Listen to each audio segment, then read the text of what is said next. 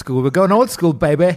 Meine Damen und Herren, hier ist der Brennerpass, ein Podcast über Nightmare on Elm Street. Mein Name ist Bernhard Daniel Mayer und mir gegenüber, nein, schräg vor mir sitzt sie, unsere Zeitreise- und Final Girl-Expertin, Berlins most beloved Chorleiterin. Sie ist Barbara Mayer. Einen wunderschönen guten Morgen. Und heute auch wieder im Studio das Phantom der Distel. Rüdiger Rudolf. Guten Morgen, lieber Bernie. Die, guten Morgen, liebe Barbara. Rüdiger Rudolf. Bad, Bad, Bad, Rüdiger Rudolf Bad Spooky bist du heute. Yes. Ja. In Bad Spooky, da war ich zur Kur. Nee, was? Nicht schlecht. Ich war in. Nee, was habe ich neulich gelesen auf Twitter? Bad Bitch, aber als Kurort. Okay. Nicht schlecht, Jetzt ne? hast du eine Quelle verraten, weißt Ja. Ah, du? Ja, Mensch. aber mal wieder das, den Namen vergessen. Damn it. Ah, alles falsch gemacht. Gespon gesponsert sind wir von der Imkerei Peschel Biederer, Bad Spooky in Laberweinting, dem Äh, Honiglieferanten unter den Honiglieferanten. Damn it, ich habe gerade Tee getrunken. Und ähm, bevor wir anfangen, ganz kurz eine Ankündigung. Ich habe jetzt schon zweimal im Intro was angekündigt, was wir nicht eingehalten haben. Aber das machen wir heute auch nicht, sondern nächstes Mal. Und zwar nasse Ellenbogen und Flutburgen habe ich als Themen angekündigt. Ah. Wurde nie eingelöst. Okay. Machen wir auch heute nicht, Barbara, keine Sorge. Nasse Ellenbogen? Ja. Nee, nasse, nasse Ärmel, nicht Ellenbogen. Ja, Entschuldigung. nasse Ärmel. Naja, kennst du das nicht, wenn man sich so im Haushalt, ich kenne das hauptsächlich mit Socken eigentlich, aber es Oh. mit Ärmel passiert auch. Dinge, ähm, also Kleidungsstücke äh, äh, mit Wasser benetzt und dann stundenlang damit rumläuft, weil man denkt, es wird ja gleich trocken sein, aber da ähm, Bernie ja erst die Heizung zu Halloween einschaltet, ähm, genau, also ist, wohl, Temperatur habe ich jetzt bei Kachelmann gelesen, äh, Temperatur hat gar nicht so viel mit Trocknungsprozessen zu tun. Auch Föhn würde genauso gut funktionieren, wenn man es nur kalt machen würde, aber es wird halt zu kalt an der Rübe. Ähm, es, es geht wirklich hauptsächlich um den Luftstrom. Oh, Okay, okay, okay, okay. So, das äh, tut mir leid. Du wolltest eigentlich das überspringen, das Thema. Jetzt bin ich Es da ist so. eh nicht so kalt. Gestern war ich noch beim Abendessen draußen. ist nicht so gesessen. kalt. Ich habe ich das hätte ich das nicht verraten sollen eigentlich? Dass es nicht so kalt ist. Nee, dass, äh, dass du die Heizung, dass du noch ein bisschen, dass du auf Klima achtest und, ähm, und Putins Gasverbrauch, dass du noch nicht so, Ja, dass du okay. die Heizung erst, dass du dich dem Heizungstrend verweigerst. If you put it that way. Ja. Ist, ist okay. Okay, heute unser Halloween-Special. Letztes Jahr haben wir ja äh, den Film Halloween gesehen, Rüdiger und ich. Rüdiger, der nicht so der große Horrorfilm-Afficionado ist, ähm, hat den Film mit angeschaut, äh, fand ihn ganz gut. Dieses Jahr äh, hat Ich er. fand ihn ganz gut, das war nicht das Gesicht. Nee, das ist nicht, das, das war mein Gesicht zu, äh, ich bin nicht der große Horrorfilm-Afficionado. Ja. Aber dieses Jahr nehmen wir uns einen anderen Film vor, den Rüdiger nicht gesehen hat. Deshalb erfüllt er heute nur die Anwesenheitspflicht und du bist, hast selbst von dir gesagt, du bist der Schöffel, ne? Äh, Der Schöffe. Schöff, Schöffe. Schöffel ist, Schöffel. Schöffel, ich habe nichts aus Gore-Tex an. Ähm, Schöffel Ich bin ist Schöffe. lustig. Ja. Ja. Schöffe. Ich bin der Bei, Beisitzer. der Bei Beirat. ja, ich ne? bin der Beisitzer.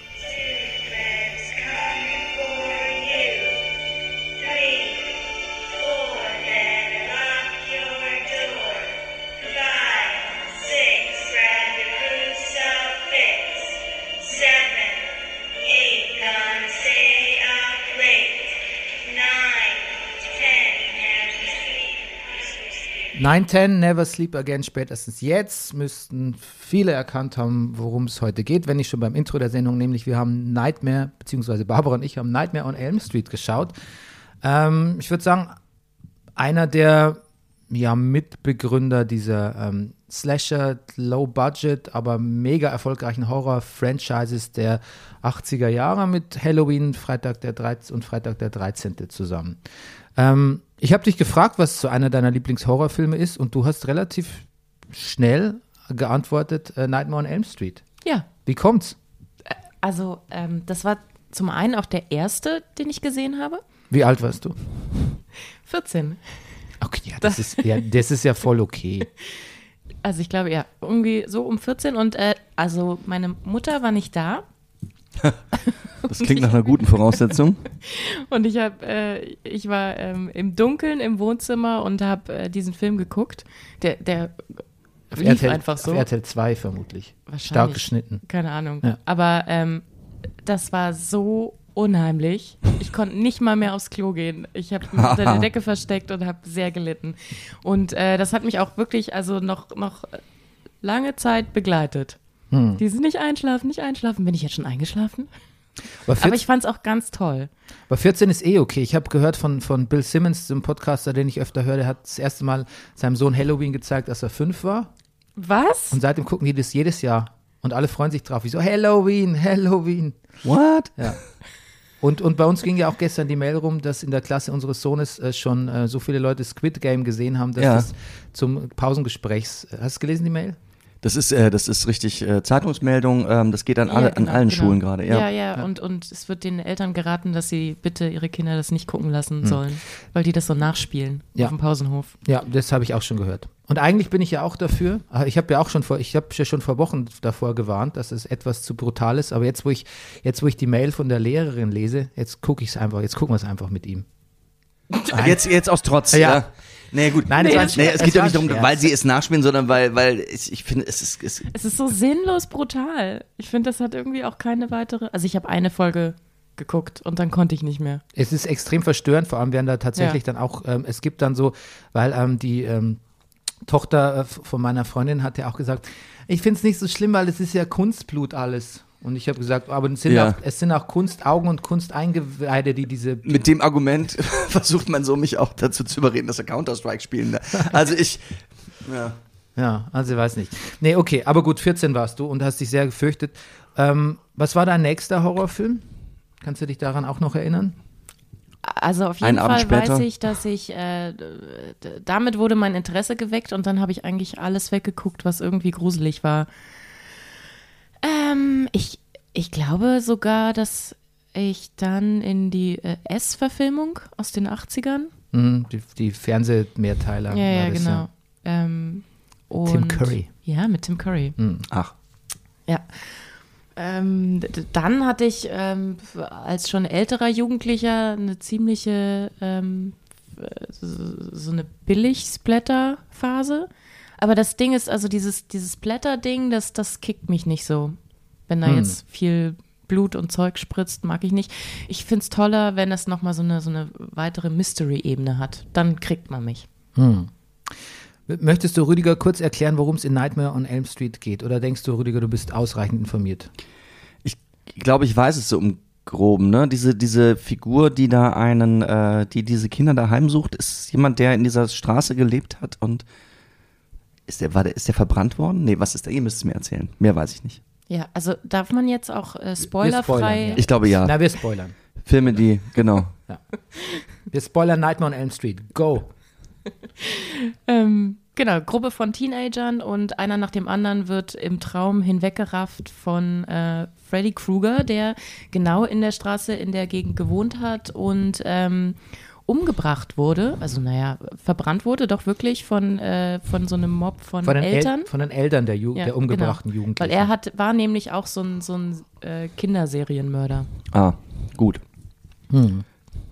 Und, ähm, Und hat, genau, rächt Also- sich jetzt und F- an Fred, den, an den Kindern der damaligen Kinder. ja. Ah, okay. Genau. Und Es liegen hat- ein paar Generationen dazwischen. Und er hat quasi so einen Handschuh, in den er so, so Messerklingen eingebaut hat. Also quasi Genau. so, so wie so, so Wolverine-mäßig, ne? Mhm. Und ähm, wird gespielt von, von Robert England, Robert England, quasi Engel, also mit U, Englund. Mhm. Und äh, Film ist von Wes Craven, also der erste zumindest.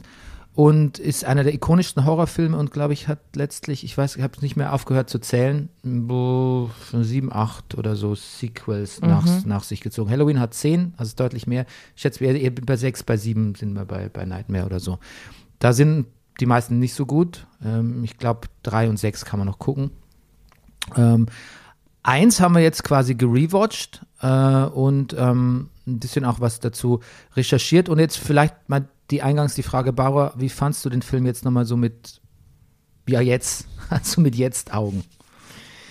Ähm, wirklich noch mal viel besser. Also ähm, als ich ihn das erste Mal gesehen habe ähm, und das zweite, dritte Mal, da, da ging es vor allen Dingen um dieses Uh und der kommt im, im Schlaf und, äh, und das ist hier wahnsinnig gruselig. Ähm, aber jetzt, äh, erkenne ich dann auch noch diese, diese psychologische Metaebene, die Wes Craven eingebaut hat. Und die finde ich wahnsinnig spannend und sehr zeitgeistig für damals. Also ist jetzt meine Theorie. Und ähm, es ist auch wirklich unterhaltsam. Also diese, diese Effekte, die fand ich damals super gruselig, aber jetzt äh, merkt man, also auch aufgrund des engen Budgets, ähm, Hm. haben die da echt eine Menge rausgeholt. Ähm, ist ein bisschen lustig. Da kommen wir vielleicht gleich dazu, wenn ich sage, zu den, zu den, was, welche Szenen sind, sind gut gealtert, welche schlecht. Vielleicht zu Anfang, ähm, es ist ja im Prinzip auch ähm, ein Kind, Nightmare on Elm Street ist ein Kind dieser, dieser Slasher-Reihe, dieser Low-Budget-Horrorfilm-Reihe, die Halloween, John Carpenters Halloween losgetreten hat, 78. Und im Prinzip, ich habe einen interessanten Podcast gehört über Halloween auch. Und zwar, Halloween war ja der erste Film, wo quasi dieser, dieser, dieses Moral Play, also quasi dieses Morality Play, immer wer Sex hat, wer Drogen nimmt oder so, wird hingerichtet. Und da habe ich eine interessante These gehört, weil man gern sagt, John, John Carpenter hat es installiert und alle anderen haben es nachgemacht, was ja auch stimmt. Und ähm, dass man, dass man das John Carpenter so ein bisschen vor, vorhält. Und in diesem Podcast wird nochmal erläutert, wie wenig Zeit die hatten. Das Drehbuch wird auf zwei Wochen geschrieben bei Halloween, der Film wird in vier Wochen mehr oder weniger abgedreht oder so. Die haben sich nicht so viel Gedanken gemacht. Ich, also ist die These. Ähm, Laurie Strode, also quasi äh, Jamie Lee Curtis, die Babysitterin in Halloween, hatte, hat zu der Zeit keinen Freund und war eigentlich nicht abgelenkt, konnte sich im Prinzip voll, und so war es auch gedacht, auf Michael Myers konzentrieren. Dass die anderen gestorben haben, sind, liegt einfach dran, weil sie beschäftigt waren, ein bisschen intrigiert haben und so. Also dieses Morality Play, das war eigentlich gar nicht so beabsichtigt von John Carpenter. Die hat dann einfach irgendwie Figuren genommen und hat sie halt mit seiner Frau zu, äh, zusammen, hat er das Drehbuch geschrieben, also quasi das Final Girl Szenario ent, entstammt der Feder einer Frau. Die haben angeblich nicht so viel drüber nachgedacht. Aber alle anderen Filme haben das übernommen, quasi als Blaupause. Und in Wes Cravens Film findet man es ja auch. Ne? Wer, es, man denkt ja am Anfang, diese Tina Gray, gespielt von Amanda Wiss, ist die Hauptfigur. Aber als sie dann ähm, Sex hat mit ihrem Freund, Wissen wir alle. wird sie kurz danach umgebracht. Und äh, also das fand ich damals schon äh, sehr gut, dass, dass, äh, dass die ähm, Hauptdarstellerin, also ich dachte ja, ah, hey, die Hauptdarstellerin, die ist blond. Und dann so, ah, schon wieder so eine blonde Hauptdarstellerin. Und dann war sie aber weg und dann war die Hauptdarstellerin die dunkelhaarige. Okay, also ich brauchte damals auch wirklich eine Identifikationsfigur. Es gab nicht so viele dunkelhaarige Frauen.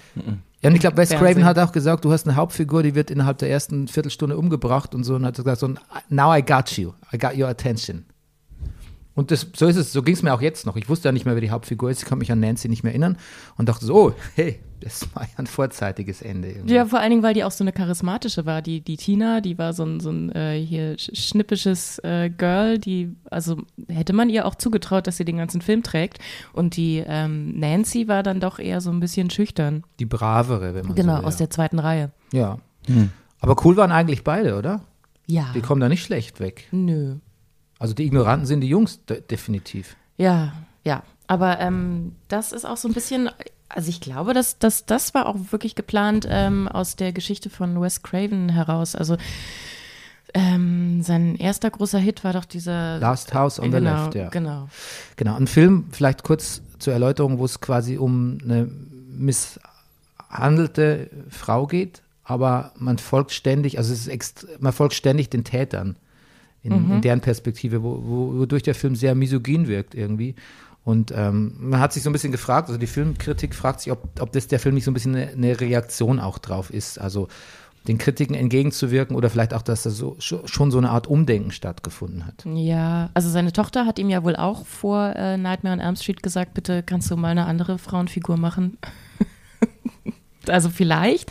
Ähm, also ich habe äh, im, im Zuge meiner Recherche habe ich festgestellt, oh Gott, das habe ich ja auch mal gesehen.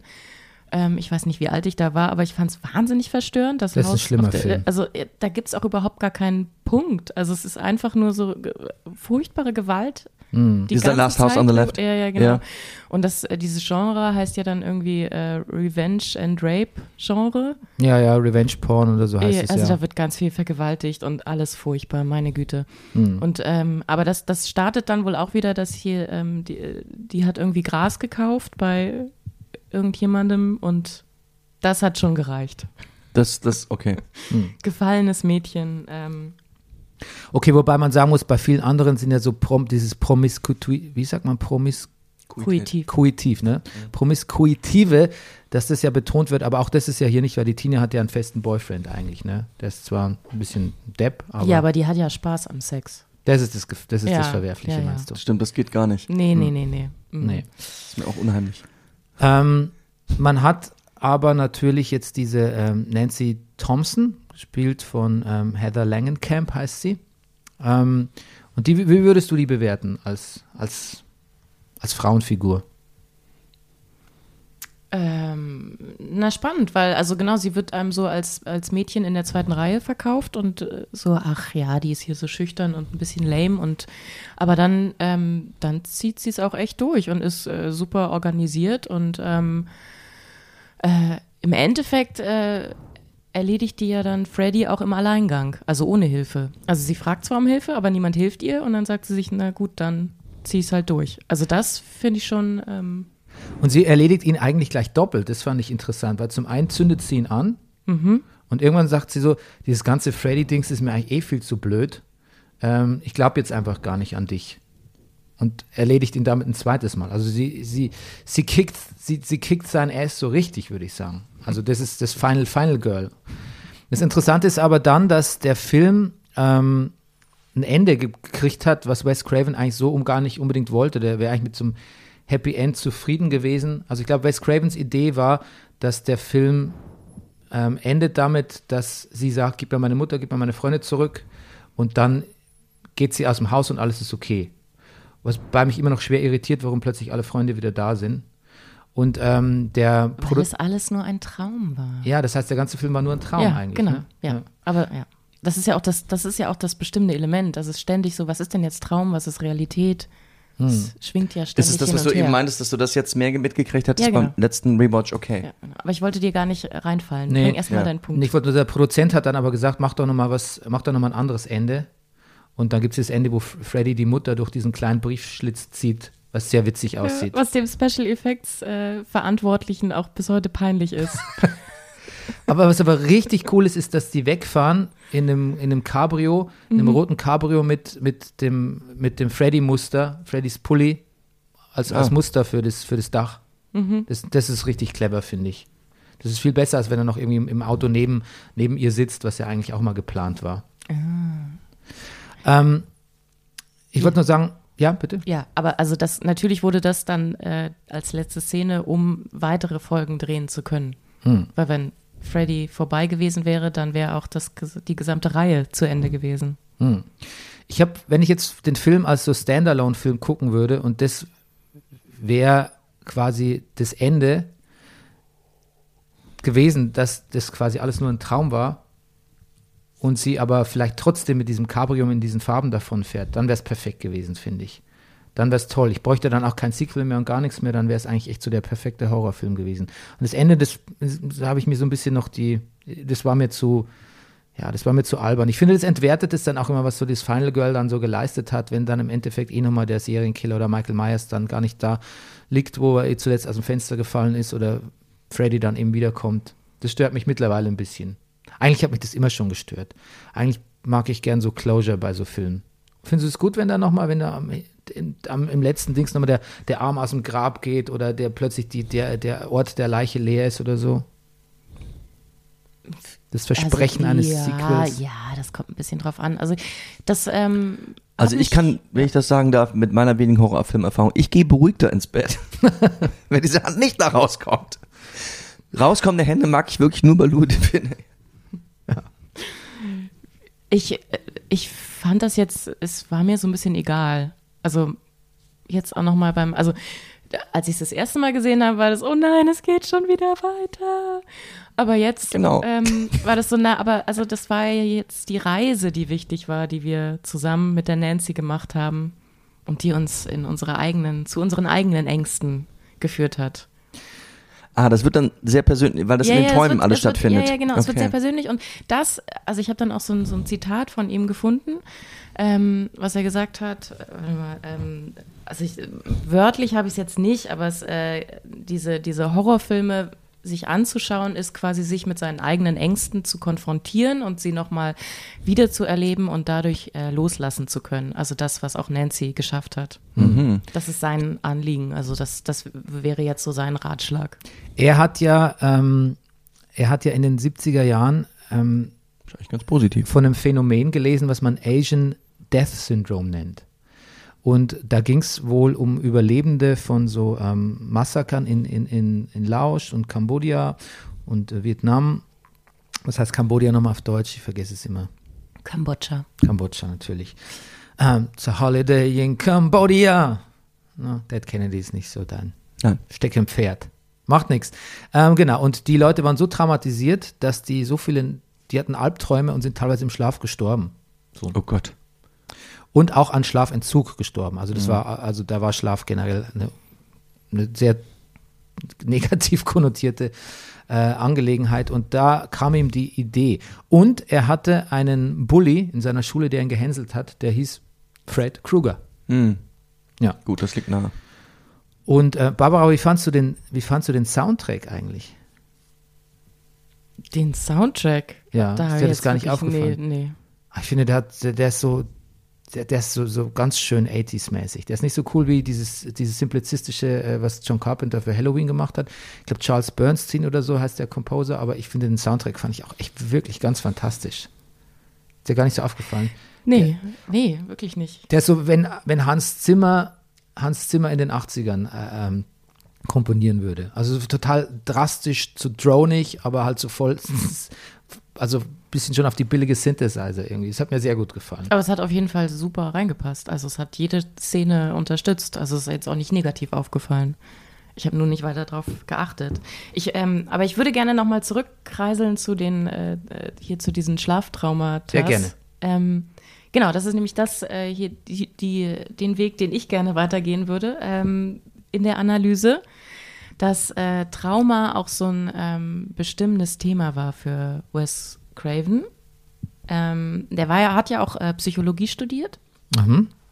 Und ähm, also das ist jetzt äh, so ein bisschen meine zusammengebaute These, äh, dass es da nämlich auch um Bindungstrauma geht. Also wenn man mal so genau darauf achtet, die, ähm, die Elternfiguren in dem Film, also da gibt es von Nancy, die Mutter ist äh, Alkoholikerin und ist sehr mit sich beschäftigt. Die Eltern haben sich gerade getrennt, der Vater ist ausgezogen, äh, der arbeitet eh die ganze Zeit, ist also auch nicht verfügbar. Dann hat die Tina auch eine ganz grauenhafte Mutter, die erscheint einmal und dann ist einem auch alles klar. Also sie hat dann so einen schlimmen Freddy Krueger-Traum und hat dann auch so einen blutigen Kratzer auf der Brust und dann äh, schreckt sie hoch aus diesem Traum und äh, die Mutter sagt zu ihr, oh, jetzt hör mal auf, sowas zu träumen oder schneid dir die Fingernägel. Also das geht auch die ganze Zeit darum, diese, diese Jugendlichen sind da in höchster Not, haben äh, schlimme, schlimme, schlimme Ängste und es passieren schlimme Dinge, aber die Eltern ähm, sind da überhaupt nicht verfügbar. Also es geht, Und nehmen das nicht sogar, ernst, Ja, oder? genau, die nehmen es nicht ernst und es geht auch bis äh, zu Gaslighting. Gaslighting. Ja, weil, ähm, also sie, sie sagen, nee, nee, das ist nichts und jetzt stell dich nicht so an und jetzt äh, schlaf dich doch einfach mal aus und dann, dann äh, ist es hier auch wieder vorbei. Aber alle sind ja beteiligt gewesen an dem äh, Verbrennen von dem Freddy Krueger damals. Also die wussten das ja alles. Und ähm, als der dann in den Träumen der Kinder wieder auftauchte, hätte ihnen eigentlich klar sein müssen, dass, dass es da eine Verbindung gibt. Aber ähm, sie erzählen das den Kindern auch gar nicht. Also nicht mal diese eine Hilfestellung, nicht mal dieses Anerkennen, dass, äh, dass da was Schlimmes passiert ist und dass es Realität sein könnte, findet statt. Und das ist halt, ähm, also auf dieser einen Ebene, auf der Traumebene ist es die ganze Zeit, ist es jetzt ein Traum oder ist es, bin ich jetzt wach oder äh, bin ich jetzt schon wieder in Freddys Reich? Ist es jetzt wieder so ein Albtraum? Das weiß man ja auch die ganze Zeit nicht. Und ähm, auch diese, die Eltern stellen, äh, helfen da nicht, ähm, klarzustellen, ist es jetzt eine Realität oder bilde ich mir das ein? Also das so. Die Eltern lassen einen ziemlich alleine und das ist, glaube ich, das haben diese Horrorfilme auch, auch gemeinsam. Ähm, bei Halloween zum Beispiel muss man sagen, es ist Halloween, das ist eigen, das ist ein bisschen merkwürdig, fast ein bisschen lustig, weil es ist Halloween, alle Eltern sind weg. Also erstmal zum einen frage ich mich, ist Halloween nicht vielleicht nicht ganz der richtige Zeitpunkt, um die Kinder allein zu lassen, weil erstmal we- weirde Leute klingeln. Zweitens mal, eigentlich ist es auch doch auch ganz nett, wenn du an Halloween zu Hause bist und da Leute kommen. Und drittens frage ich mich, in, in Haddonfield oder wo das ist, wo sind die Leute? Feiern die alle eine Erwachsenen-Halloween-Orgie? Also, Genau. die, also Kinder sind sehr, sind sehr alleine gelassen irgendwie und während die Eltern im Haddonfield Country Club abhängen oder wo auch immer. Und auch da und auch bei Freitag der 13., wo sie alle quasi in, diesen, in diese Camps so ein bisschen abgeschoben werden über die Ferien. Also diese Abwesenheit und Ignoranz der, der, der Erwachsenen. Ich weiß immer gar nicht, ob das so beabsichtigt ist von diesen Filmemachern oder ob da auch was Unterbewusstes dann mitspielt, wenn die ihre Drehbücher schreiben. Genau, und das ist nämlich meine Theorie. Also der ist ja Jahrgang 39. Und ich schätze mal, dass, dass seine Kindheit schon sehr geprägt war durch abwesende Eltern und ignorante Eltern. Also das war, denke ich mal, damals so Erziehungsstil, dass man sich da nicht sonderlich eingefühlt hat. Ähm, und dass er das jetzt auch durch diese Art von Film nochmal so ein bisschen aufarbeitet. Und vielleicht hat er das ja auch in seinem Psychologiestudium gelernt, keine Ahnung, aber es fühlt sich halt einfach so persönlich an. So, ähm, die Eltern haben mich allein gelassen und ähm, eine äh, Art, mit dieser Art Trauma umzugehen, ist ja auch Albträume zu haben, in Albträumen das zu reinszenieren, die, diese Angst, die man hat, diese Angst vorm Verlassenwerden, diese Angst mit, mit allem allein gelassen zu werden, ähm, was ja auch diese Teenager durchleben. Ähm, und er hat das dann quasi mit diesem Film, mit diesem Drehbuch dann auf die Spitze getrieben, also als Film verpackt, aber die, die Art ähm, der Bewältigung, das in einem Traum zu erleben. Mhm. Und dass ja auch diese, diese ähm, kambodschanischen Menschen, die hatten ja auch, waren ja auch so krass traumatisiert, dass sie das versucht haben, in ihren Träumen aufzuarbeiten, was ja, nicht funktioniert deshalb liegt es nahe, dass zumindest diese ganze Traumepisode, dass das schon psychologischer motiviert war, auch von ihm. Mir ist gerade was klar geworden, was, was eigentlich total auf der Hand liegt, aber es ist ja immer so, dass man, wie du jetzt erzählst, ja, den Film habe ich gesehen mit 14 alleine zu Hause und mein erster Impuls natürlich sagt, oh Gott, warum hast du das getan? Wie kann man das nur tun? Und alle Leute, die ich kenne, haben natürlich, und ich selber auch, und das habe ich auch nie wieder weitergeguckt, haben natürlich als Jugendlicher irgendwann mal allein, höchstens zu zweit im dunklen elterlichen Wohnzimmer, Eltern sind nicht da, ihren ersten Horrorfilm gesehen und es ist einfach auch das, das ist auch das Thema und das ist auch das Perfekte und man muss es natürlich ganz genau so machen. Anders geht's gar nicht. Ja, Ja, oder man macht es wie Bill Simmons, der mit fünf Jahren sagt, hier, Ja. Halloween.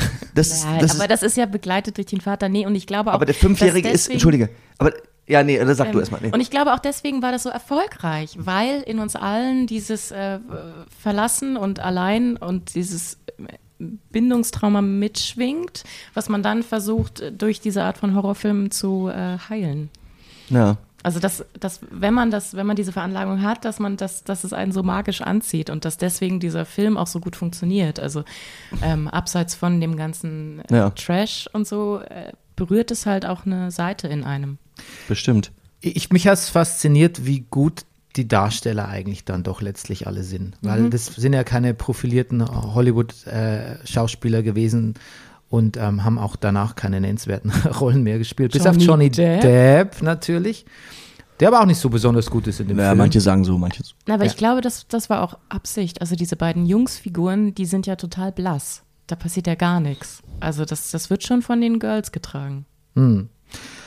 Aber wie gut sie, also ich finde, es ist trotzdem gut gespielt. Auch die, ähm, die, also man muss dazu sagen, die Mutter zum Beispiel ist schon eine renommierte äh, Schauspielerin.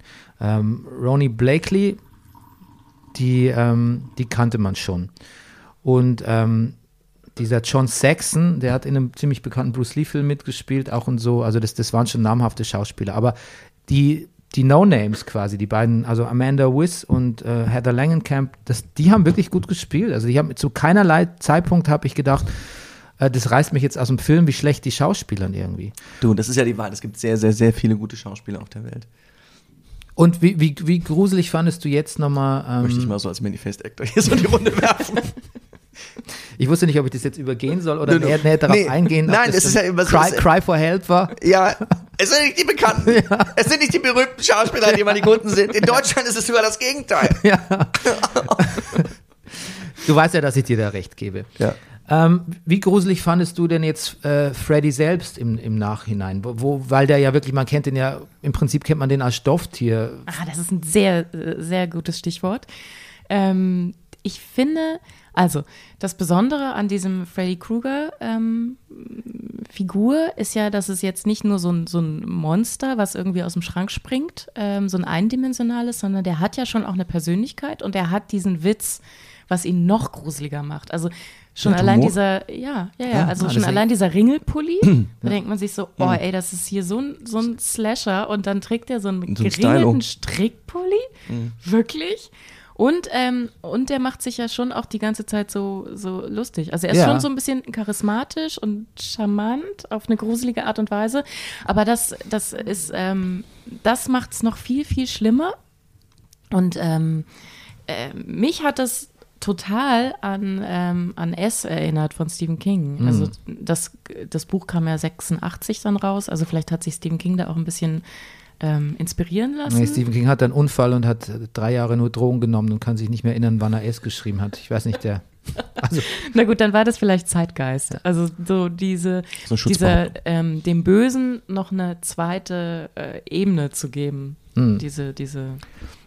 In unserem Intro sagt ja Freddy auch diesen legendären Satz: I'm your boyfriend now, Nancy. Ja, da wollte ich auch noch drauf eingehen. Ja, bitte? Ja, Der- der- aber, der- aber mach erst. Na, ich wollte nur sagen, dass dieser Satz ja, der, der, der, der trieft ja vor, vor, äh, wie sagt man, vor so beißender Ironie irgendwie. Und also, ja, und, und da kommt ja dann auch noch die, seine Zunge aus dem Telefonhörer. das, Also ich finde es ein bisschen übergriffig, also ja, wenn ich genau, mir das nur genau. so anhöre. genau, hier. das ist total übergriffig und das ist auch diese, diese zusätzliche sexuelle Komponente, die Ja. da noch, die da noch reinkommt. Also die aus dem ähm, bei äh, House of the Le on the Left. Ja, Side, Last House on the Left, genau. ja. Das war ja total mit diesem ganzen Vergewaltigungszeug, da war ja jede Menge furchtbarer Übergriffigkeiten. furchtbare Übergriffigkeiten drin. Ähm, und bei Nightmare on Elm Street ist es aber noch so, noch so, ähm, so ein bisschen dezenter eingestreut, aber trotzdem finde ich, ist äh, Freddy bei den beiden Mädchen ziemlich, also das, das ist schon so ein bisschen sexuell. Ja, total. Also die, die, die Tina wird ja am Anfang von ihm gejagt und dann hat er diese großen Arme. Hm. Also die Arme hören ja gar nicht mehr auf, mit denen er sie irgendwie fangen will.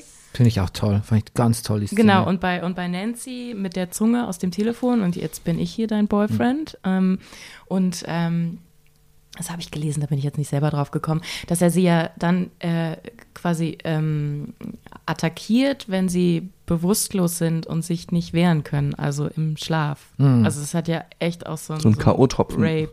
Ja. Ja, so eine Rape-Fantasie ist das Ja, auch. ja, ja. Auch das mit, dem, mit der Zunge, dem I'm your boyfriend now, das ist ja diese, das ist die beißende Ironie, das wollte ich ihm gerade sagen, von einem Stalker einfach. Mhm. Ähm, von einem Stalker, der die Kontrolle über dich hat und quasi dein, dein Leben auch bestimmt. Und inso, ich finde es so interessant, weil natürlich, das wäre natürlich furchtbar und deshalb finde ich bisschen das Ende, bin ich mit dem Ende dann doch nicht so einverstanden, weil er ja dann doch die Oberhand behält. Aber eigentlich ist es so toll, dass Nancy ihn ja so zweimal fertig macht und wie sie ihn anzündet. Ähm, er wird dann so unbeholfen, als er brennt, ne? so tapsig und seine ganze, seine beißende Ironie und dieses ganze I'm your boyfriend now, Nancy, das ist dann vorbei. Dann er tapst dann als, als lebende Fackel durchs Haus und stürzt und die Treppe wieder runter, was übrigens lustig war, weil der Stuntman sollte eigentlich die Treppe gar nicht wieder runterfallen, sondern der sollte nur nach oben gehen und da wollten sie ihn löschen. Aber er so, ah, ich roll nochmal die Treppe rückwärts runter, rund, drum, drum, drum. Und also, hey, bist du in Ordnung, du brennst und du hast, bist die Treppe runtergefallen. Und er so, ey, ich sah es gut aus. ja Aber auf jeden Fall- laufen. Ja. Dass er da dann so, da wird er so, da wird er so entmannt auch durch das angezündet werden. Und ich finde, das ist so eine, das ist so eine wichtige Komponente, sonst würde der Film nämlich so, so einen unschönen Eindruck hinterlassen, weil diese Zunge, so schlecht der Special-Effekt ist, ist fast eins der widerwärtigsten Dinge in diesem Film. Ja, furchtbar. Also diese, diese Vorstellung, also das, ich finde, es gibt drei Szenen, die sind so furchtbar. Also dazu gehört auf jeden Fall die Zunge, weil man hat ja den, die Kinder heute erinnern sich gar nicht mehr daran, an Schnurtelefone. Man hat diesen Hörer sehr nah an sich dran und Voll. ja.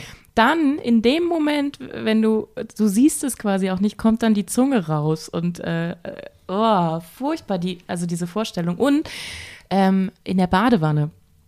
Sie ist in der Badewanne und schläft da so ein bisschen ein und plötzlich kommt aus dem Badewasser zwischen ihren Beinen hervor seine Klauenhand und will nach ihr greifen. Also das sind ja diese, das ist ja auch in Diese der Badewanne. schutzlosen Szenen, genau, ja. total schutzlos. In der Badewanne bist du nackt und äh, du kannst dich überhaupt nicht wehren. Und dann, äh, also so, und äh, ja, na natürlich auch im, im Bett. Also, dass, dass du denkst, äh, wenn irgendwie ein Monster unterm Bett ist, dann ziehe ich die Decke drüber und dann passiert mir nichts. Aber genau in dem Bett ähm, erledigt er ja dann auch Tina unter der Decke. Also quasi die Decke, die deine, die deine Schutzschicht ist. Äh, Ich, ich mach's noch, dich ich mach's nicht. noch ekliger. Und zwar, Wes Craven sagt, dass er nicht nur so der Dirty Old Man ist, also der, der Stalker, den er schon im, auch im Sinn hatte, sondern dass er auch eine Art Twisted Father Figure ist, der eigentlich will, dass seine Kinder, dass es seinen Kindern so schlecht geht wie ihm selbst.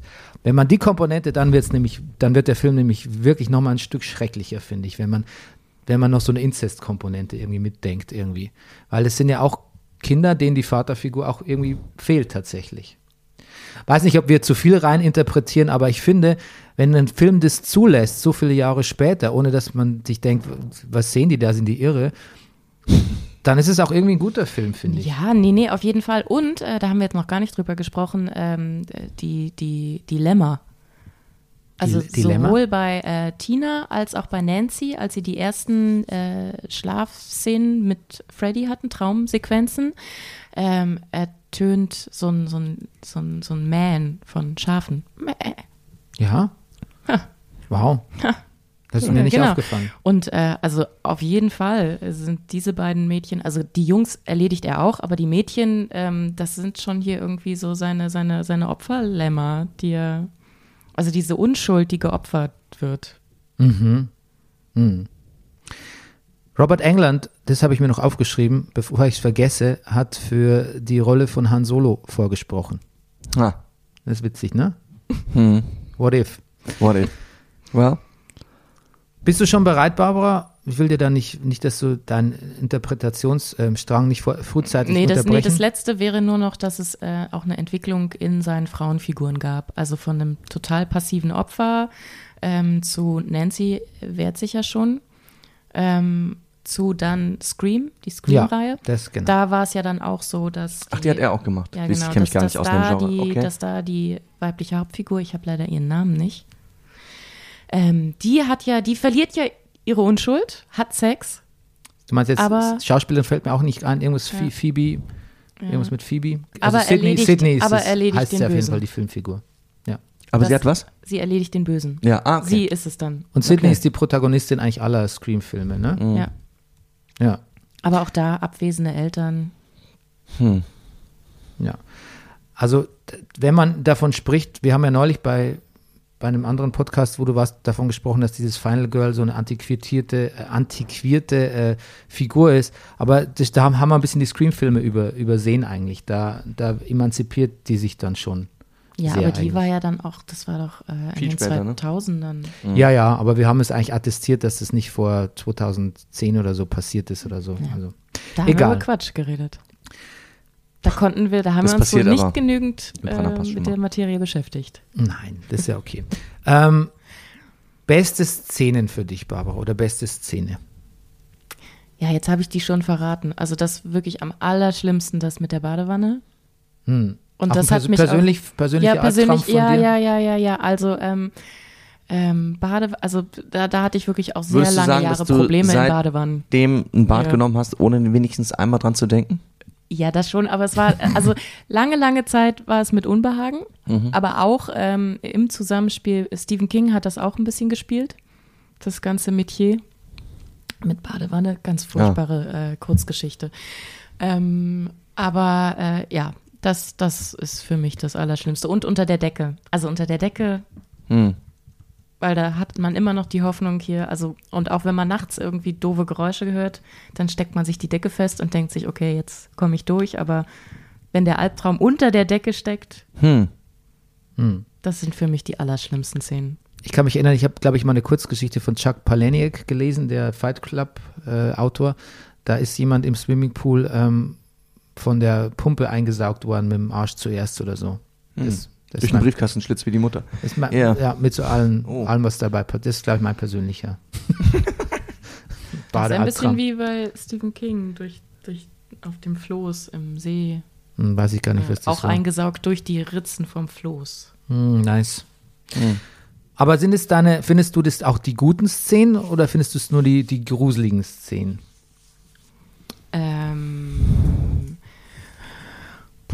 Also das das waren die gruseligsten Szenen.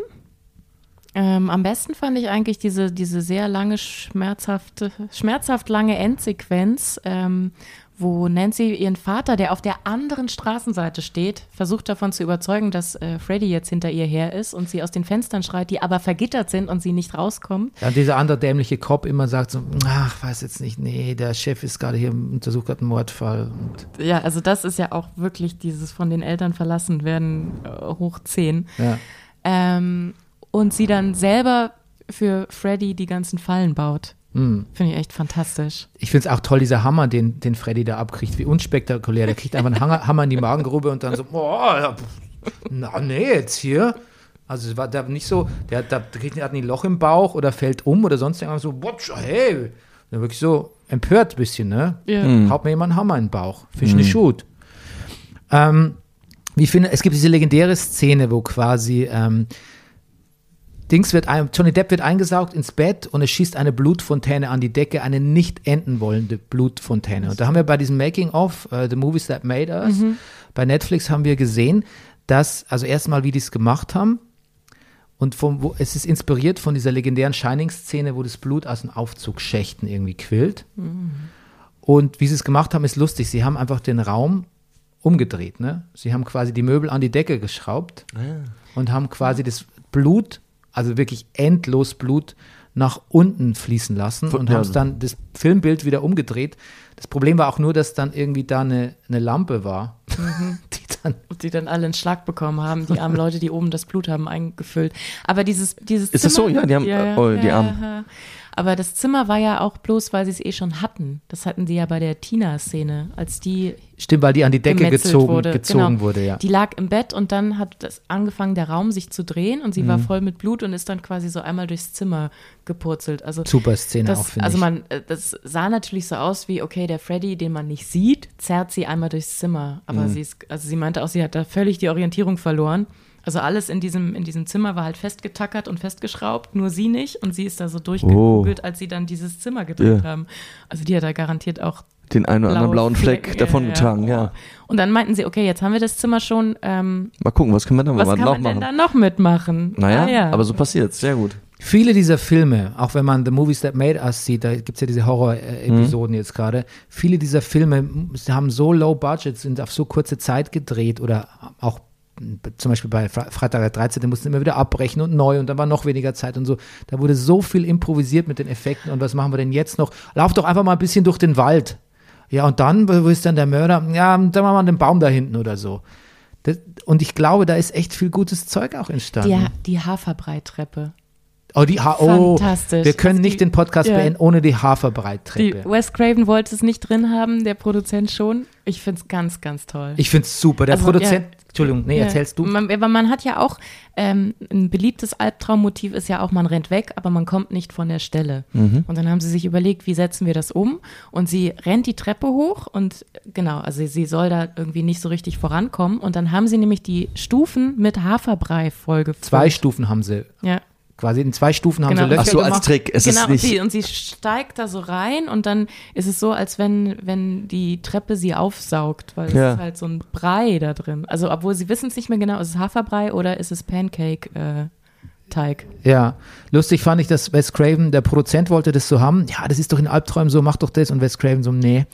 Und dann, aber ich finde es wirklich gut und hat Wes Craven gesagt, das kannst du selber drehen, den Scheiß, ja. Ach, Ja. Hat er gemacht Hat er und sie da? Und da hat Wes Craven das gesehen und hat gesagt, okay. Nee, er ist ja nicht der Produzent, was soll er machen? Es blieb dann halt drin. Ach, naja, okay. Ja. Ja, du weißt doch, die, Ja gut, manchmal hat ein Regisseur auch Final Cut und sagt, ich bestimme, was hier drin ist. Aber der Regisseur hat, glaube ich, sehr selten Final Cut zu der Zeit gehabt, vor allem wenn er nicht Renom keine Renommee hatte, keinerlei. Okay. Aber ähm, letztlich, das macht den Film sehr viel besser an der Stelle. Das ist ganz toll. Also, Das finde es auch witzig. unterstreicht halt nur, das war halt diese Szene, wo sie versucht, ihrem Vater darauf aufmerksam zu machen und hier aus dem Fenster und Freddy ist da und hilf mir, hilf mir und dann ähm, rennt sie halt die Treppe hoch und dann geht auch das nicht. Also nichts geht. Sie bekommt keine Hilfe und sie kann nicht rennen und sie ist da total festgenagelt. Also das gibt wirklich ein wahnsinnig ungutes Gefühl in dieser ganzen Szene. Und es ist trotzdem auch ein bisschen lustig, so wie der ganze Film so einen leicht ironischen Unterton hat, was ihn so gut rewatchable macht, finde ich. Also als Erwachsener kann man jetzt darüber lachen. Als Kind war alles furchtbar gruselig. Nein, ich finde ihn aber jetzt auch noch ich finde jetzt auch noch unangenehm. Natürlich, aber er ist nicht mehr so furchtbar unangenehm wie als Kind, wo man das einfach Du hast, so hast ihn auf Deutsch geguckt, oder? Es gab den da leider nur auf Deutsch. Hm, Ja, Ganz das ist furchtbar. Amazon, kein Ja. Problem. Die Originalversion, die habe ich auch zum ersten Mal gesehen jetzt, ist bombastisch. Der Ton, die Dialoge so gut zu verstehen, so gut abgemischt. Auch da für so eine Low-Budget-Produktion so ein klarer, akustisch klarer, gut austarierter Film. Wirklich, war ganz begeistert. Wie schön der auch zu gucken war. Und der ist auch Gott sei Dank nach keine zweieinhalb Stunden lang, sondern einfach nur hier so, keine Ahnung, wie lang ist der? 87 Minuten oder so. Herrlich. Ja. Fe Finde ich, fehlt auch in meinem Leben. Kürzere Filme. Kürzere, abgeschlossene Filme. Da ist ja gerade mal, da ist bei Dune ja erstmal der erste, das erste Kapitel zu Ende. Okay, gut. Ähm, wir sind soweit durch mit Nightmare on Elm Street. Ich hatte dich noch gebeten, so quasi als Bonbon. Bonbon, Entschuldigung, immer falsch. Das ist quasi schon so falsch eingehämmert. Sicher habe ich mal einen Horrorfilm gesehen, wo das jemand falsch ausgesprochen hat, Rudi. Das ist nur ein Trauma. Ähm, Barbara, du hast äh, die, deine fünf Lieblingshorrorfilme, mit denen, wenn du uns in das Halloween-Wochenende entlässt, Ähm, wäre schön. Ja, Ja. ja, kann ich machen. Also äh, dann würde ich mal mit ähm, dem Genre des Japan-Horrors anfangen. Mhm. Also die finde ich so, so brutal. Ähm, da hätte ich jetzt zwei rausgepickt und einmal The Ring. Den Original? Klassiker. Nee, also ich habe dann nur die Verfilmungen gesehen. Aber Die, die, die, die, für Amer die Ja. amerikanische ja, Version. ja, genau. Ja. Ähm, furchtbar. Da gibt es übrigens auch diese eine Szene mit, man versteckt sich im Bett und dann kommt das gruselige Mädchen mit den langen schwarzen Haaren unter die Bettdecke und man sieht, wie sie so unter der Bettdecke sich langsam hocharbeitet. Also das, ich glaube, das ist so mein persönlicher Horror. Mhm. Ähm, Da gibt es auf YouTube das Original, das möchte ich schon seit Tagen gucken, schaff's aber irgendwie nicht. Hm. Das ist ganz, also in guter Qualität das ganze japanische Original, was ziemlich super sein. Das die Gore Verbinski Remake ist es fantastisch als Film, Naomi Watts ist toll, Mhm. Aber das Original muss auch nochmal ein Stück, Stück cooler sein. noch schlimmer. Oh Gott, ich fand Also bei mir zu Hause lebt eine große Verfechterin des Originals. Ja? Ja. Okay, gut. Und äh, The Grudge. Erinnert ihr euch noch?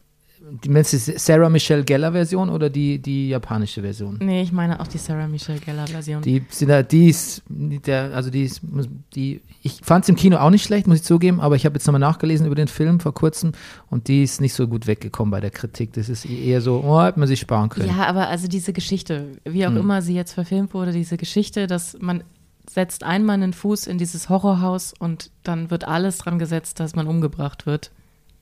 Hm. Ist ja so ein bisschen wie bei äh, The Ring auch. Man guckt einmal eine Szene und dann war's das, dann ist der Und- Fluch auf einem. und dann Ich dachte auf Klingelt's dem Berliner Telefon. Wohnungsmarkt, aber ja. Ja, das ähm, und dann ähm, diese, also Haunted House ist, finde ich, finde ich echt super. Zum Beispiel. Als Genre? Ähm, ja, das als Genre, also Insidious, die Mhm. Reihe. Ja. Also ganz toll. Die ganze Reihe findest du toll? Ja. Hm. Ja. Also das war auch wirklich, da, da konnte ich gar nicht aufhören. Ach, jetzt noch ein Teil. Ich muss noch den nächsten Teil sehen und Hm. also da hat mir wirklich alles gefallen. Dann auch Conjuring? Ja, ja, also ähm, das ist jetzt nicht auf meiner Liste, aber auch, auch gerne. Mhm. Aber was auf meiner Liste ist, ähm, ist jetzt hier das, das Universum von äh, Spuk in Bly Manor und Spuk in Hill House und Midnight Mass. Ach, die, die, die Mike Flanagan-Filme. Ja, ja, Mike, Mhm. also Mike Flanagan ganz toll. Also der hat ja aber auch gesagt, dass ich finde es immer so toll, wenn da so, ein- so ein Universum erschaffen wird, was sich so in den einzelnen Filmen auch so ein bisschen berührt. Also so als, als kleines Easter Egg. Ja, tun, tun, berühren ja, die sich? Ja, ja. So Okay. ganz versteckt. Ah, das wusste ich nicht. Ich guck gerade, woran er gerade arbeitet, aber sehe seh noch nichts Neues. Ja, es gibt jetzt bald, bald eine neue. Also da ähm, hier Midnight Mass. Midnight Mass, Das war ja auch, das ist ja dann irgendwie auch so, ein- so ein Buch und das Buch steht im Regal bei ähm, Bly Manor, glaube ich. Oder Ach so. House. Also so. Ah, Das ist so ein okay. Hm. bisschen so, so verschachtelt. Also das macht ja Stephen King auch, dass er dann hin und wieder so Protagonisten, Figuren aus anderen Filmen auftauchen lässt, mal kurz, ohne dass jetzt die Story damit vorangetrieben Ja. wird. Aber das finde ich sehr elegant. Ja, das Expanded Stephen King Universe. ja, ich wusste nicht, dass es ein Expanded Mike Flanagan Universe gibt. Ja, Ich, ja, ja, ja, ja. hast du auch äh, Dr. Sleep gesehen? Die Nee, Shining? das noch nicht.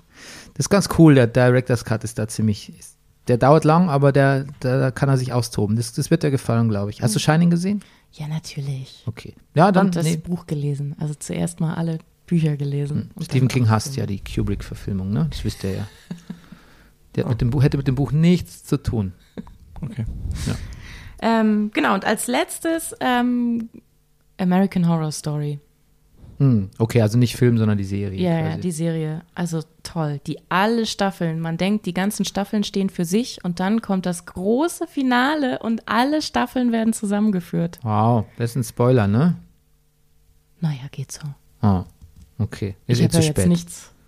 Ja. Also, und das, das finde ich echt, da, da, da saß ich äh, vor meinem Gerät und habe gedacht, ah, Wahnsinn, toll. Hm. Wirklich? Hast du dir das alles am Anfang überlegt? Super.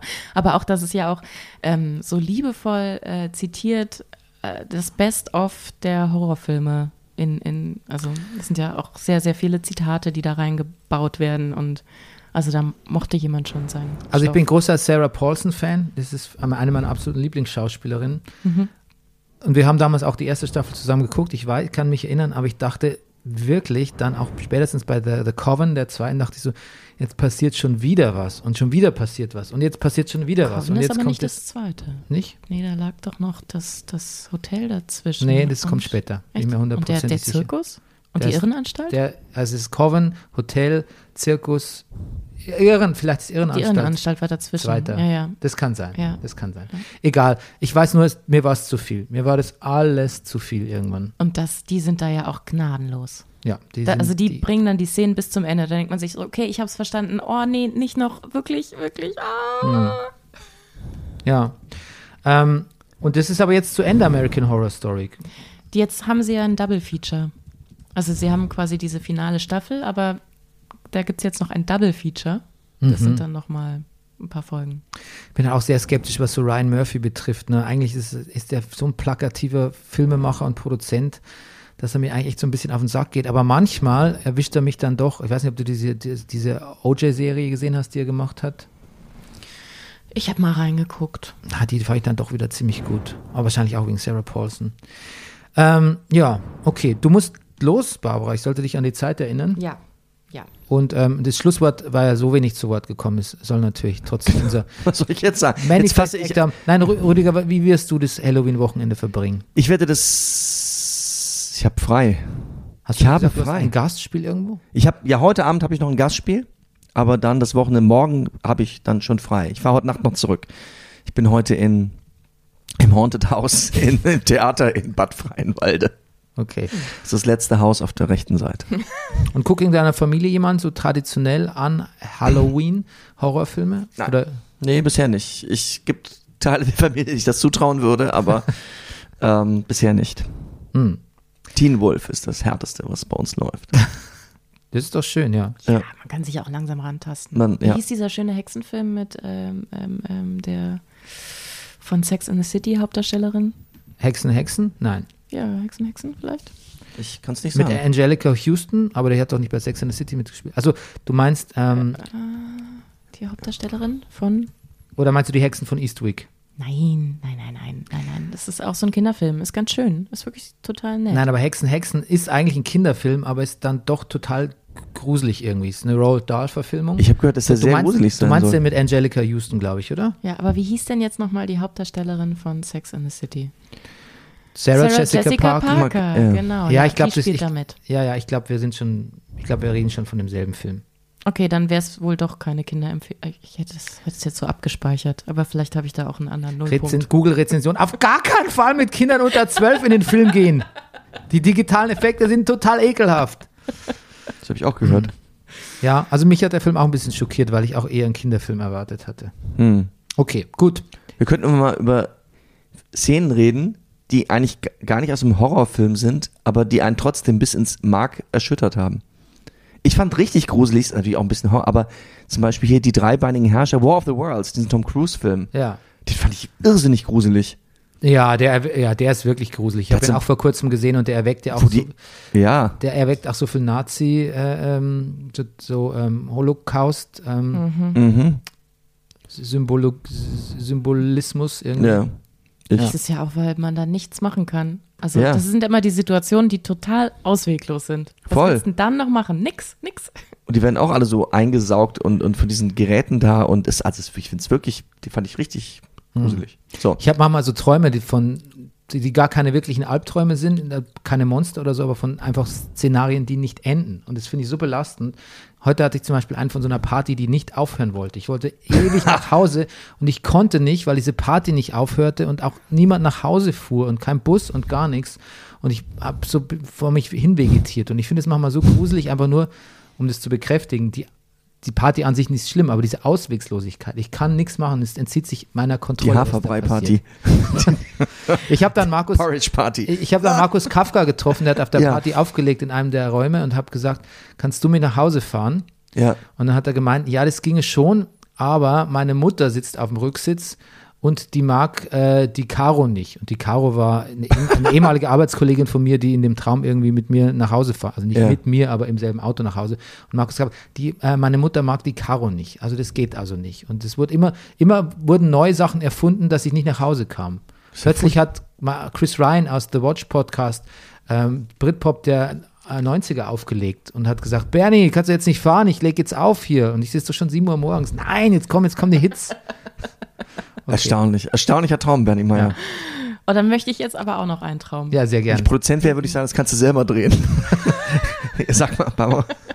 Also, ich habe jetzt, äh, ich- jetzt äh, kurzfristig umgeschwenkt, dass ich äh, nachts, wenn ich irgendwie wieder einschlafen möchte, Podcasts höre.